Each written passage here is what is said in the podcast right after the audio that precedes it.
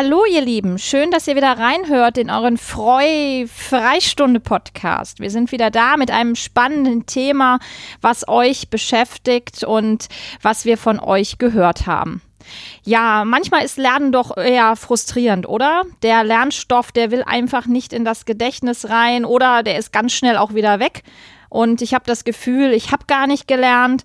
Und das liegt wirklich sehr oft daran, dass ich falsche Lernstrategien benutze.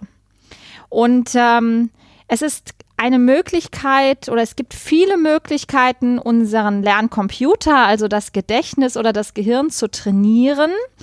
Dennoch gibt es eine Möglichkeit, die ich für mich auch als eine sehr hilfreiche empfunden habe, wenn ich Dinge neu lernen musste oder aber auch, wenn ich mir einen Überblick über ein Thema verschaffen möchte, beziehungsweise wenn ich einen, einen langen Text zum Beispiel strukturieren möchte.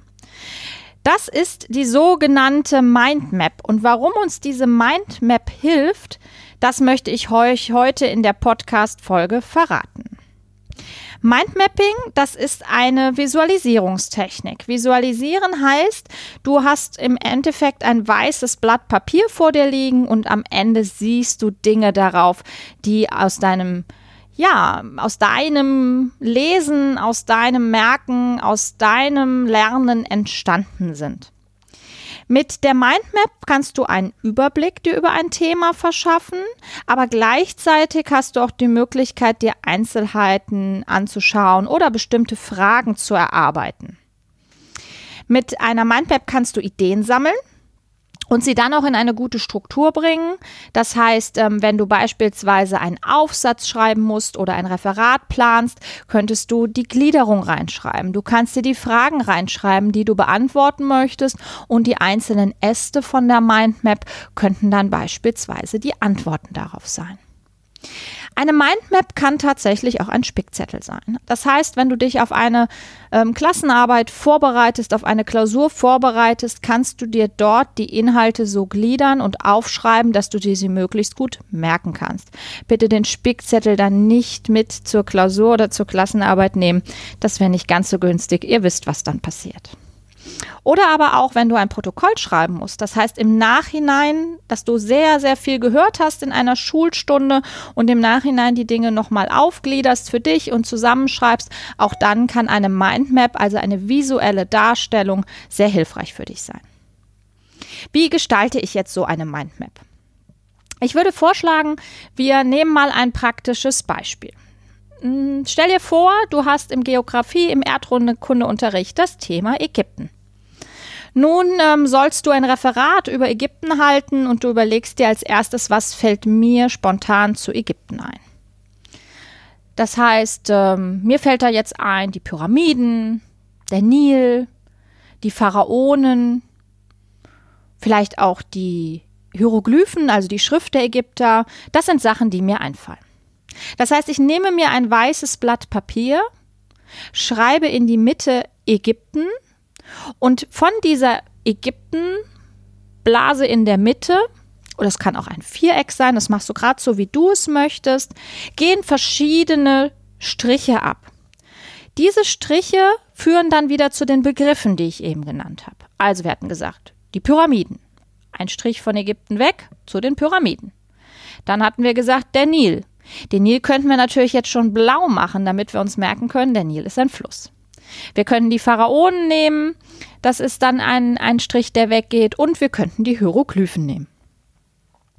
Eine Mindmap entwickelt sich, das heißt, das ist etwas, was nach und nach entsteht. Wir haben jetzt erstmal die Überbegriffe gesammelt und würden jetzt im nächsten Schritt anfangen zu recherchieren. Also, nochmal zur Wiederholung. Dein Thema steht in der Mitte Du schreibst das Thema auf, mit dem du dich beschäftigen möchtest und von der Mitte deines Papiers zeichnest du dann eben aus einer Wolke heraus, aus einem Viereck heraus oder aus einem Kreis heraus, was auch immer du möchtest, verschiedene Striche in alle Richtungen oder verschiedene Arme, je nachdem, wie du es nennen möchtest, um dann die zusätzlichen Gedanken aufzuschreiben. Für jeden wichtigen Gedanken, also bei uns war es ja jetzt das Thema Pharao, das Thema Hieroglyphen, das Thema Pyramiden oder auch Nil.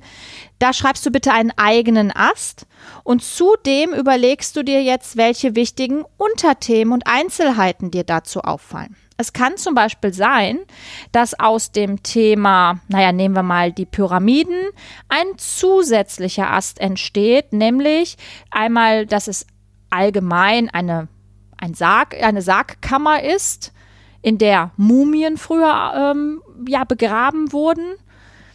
Oder du kannst auch hingehen und sagen, ich möchte aber speziell zu den Pyramiden von Gizi mir nochmal Gedanken machen. Und die Pyramiden von Gizi wären wieder eine Unterrubrik und darunter kannst du dann die einzelnen Namen der Pyramiden zum Beispiel aufschreiben. Und wenn du dir die Cheops-Pyramide genauer anguckst, kannst du dir sagen, aufschreiben, wann sie gebaut wurde und wie hoch sie ist und so weiter.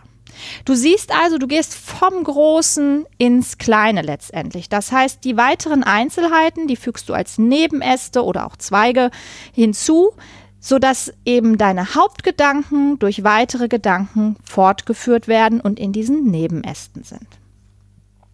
Wichtig ist, dass deine Mindmap mit Schlüsselwörtern beschriftet ist. Das heißt, die Hauptäste, das ist sinnvoll, wenn du da zum Beispiel irgendwie die Schrift unterscheidest. Das kannst du durch Großbuchstaben tun, das kannst du aber auch mit Farben sehr gut gestalten, damit deine Gliederung auch im Nachhinein deutlich wird. Wenn du Druckbuchstaben verwendest, ist es meistens etwas einfacher, wenn du das nachher entziffern möchtest. Du kannst aber natürlich auch in Schreibschrift schreiben. Aber Farben und Symbole, das möchte ich dir als echten Tipp geben, helfen dir, die Mindmap besser im Kopf zu behalten. Das heißt, bei einer Pyramide würde ich tatsächlich auch eine Pyramide dazu zeichnen. Wenn ich eine bestimmte Pyramide dazu zeichne, zum Beispiel die Pyramide, vor der die, die, der die Sphinx steht. Dann würde ich mir versuchen, zumindest so ein kleines angedeutetes Sphinxköpfchen dazu zu malen. Also guck dir, also es muss nicht ähm, zeichnerisch perfekt sein, bitte überhaupt nicht. Es geht ja darum, dass du dir die Sachen merken kannst. Und wenn du sagst, ich bin jemand, der total schlecht zeichnen kann, das spielt sich übrigens in unserem Kopf ab. Das Wichtige ist, du musst erkennen, was du gezeichnet hast. Dann kannst du natürlich dir auch manche Dinge einfach ausschneiden. Auch du kannst mit ausgeschnittenen Bildern eine Mindmap wunderbar erstellen. Mindmapping ist wirklich eine ganz kreative Methode, um Ideen zu sammeln, zu sortieren. Und so eine Mindmap, die ist auch irgendwie nie fertig, weil du kannst sie ja immer ergänzen. Du kannst in alle Richtungen weiterdenken und du könntest jetzt, um dieses Beispiel Ägypten nochmal zu nehmen, ähm, ein Referat jetzt zum Thema Pyramiden schreiben und beim nächsten Mal beschäftigst du dich vielleicht in einer Hausaufgabe mit dem Thema Pharaonen und machst dann den Strang der Pharaonen weiter oder du beschäftigst dich eben mit den Hieroglyphen. Mit der Mindmap hast du den Vorteil, dass du beim Lernen wirklich immer den Überblick behältst. Das ist ganz, ganz entscheidend. Und was da im Gehirn passiert, ist, dass die linke mit der rechten Gehirnhälfte verknüpft wird. Das bedeutet, dass du dir die Dinge nicht nur besser darstellen kannst, sondern dass du sie dir auch besser behalten kannst. Ich denke, dass du mir mit dieser Methode in Zukunft jeden Lernstoff etwas leichter erarbeiten kannst und eben auch schneller und effektiver bist und du die Sachen im Gedächtnis abspeichern kannst. Eine besondere Mindmapping-Methode, und das ist mein kleiner Zusatztipp für heute, ist die Spickzetteltechnik. Das Mindmapping, das eignet sich hervorragend, wenn du eine Klassenarbeit vorbereitest. Das heißt, wenn du eine einen fertigen Spickzettel haben willst, dann fertige dir einfach eine Mindmap an, auf dem alle wichtigen Informationen, aber bitte nur in Stichworten und nicht als ganzer ausgeschriebener Text vorhanden sind. Du hast dann einen Überblick über dein Prüfungsthema, du hast einen Grundstein für eine super gute Klassenarbeit, weil du dich mit allem beschäftigt hast und natürlich auch die Zusammenhänge erkannt hast. Und während der Arbeit, das garantiere ich dir, brauchst du diese Mindmap, den Spickzettel definitiv nicht mehr, weil sich das Bild der Mindmap in deinen Kopf ja so eingebrannt hat. Ich denke, das ist das richtige Wort. Das heißt, ab sofort kannst du dein Gehirn, dein Gedächtnis wunderbar programmieren, Hast vielleicht auch noch Spaß dabei, weil das Zeichnen, das Erstellen einer Mindmap kann unglaublich Spaß machen, weil es die Kreativität fördert. Ich wünsche dir ganz viel Spaß beim Ausprobieren und ich wünsche dir zukünftig jede Menge Freude beim Lernen und bei der Vorbereitung von Klassenarbeiten, Referaten, Protokollen oder was sonst auch im Schulalltag für bei dir ansteht. Wir hören uns in der nächsten Woche. Bis bald. Tschüss.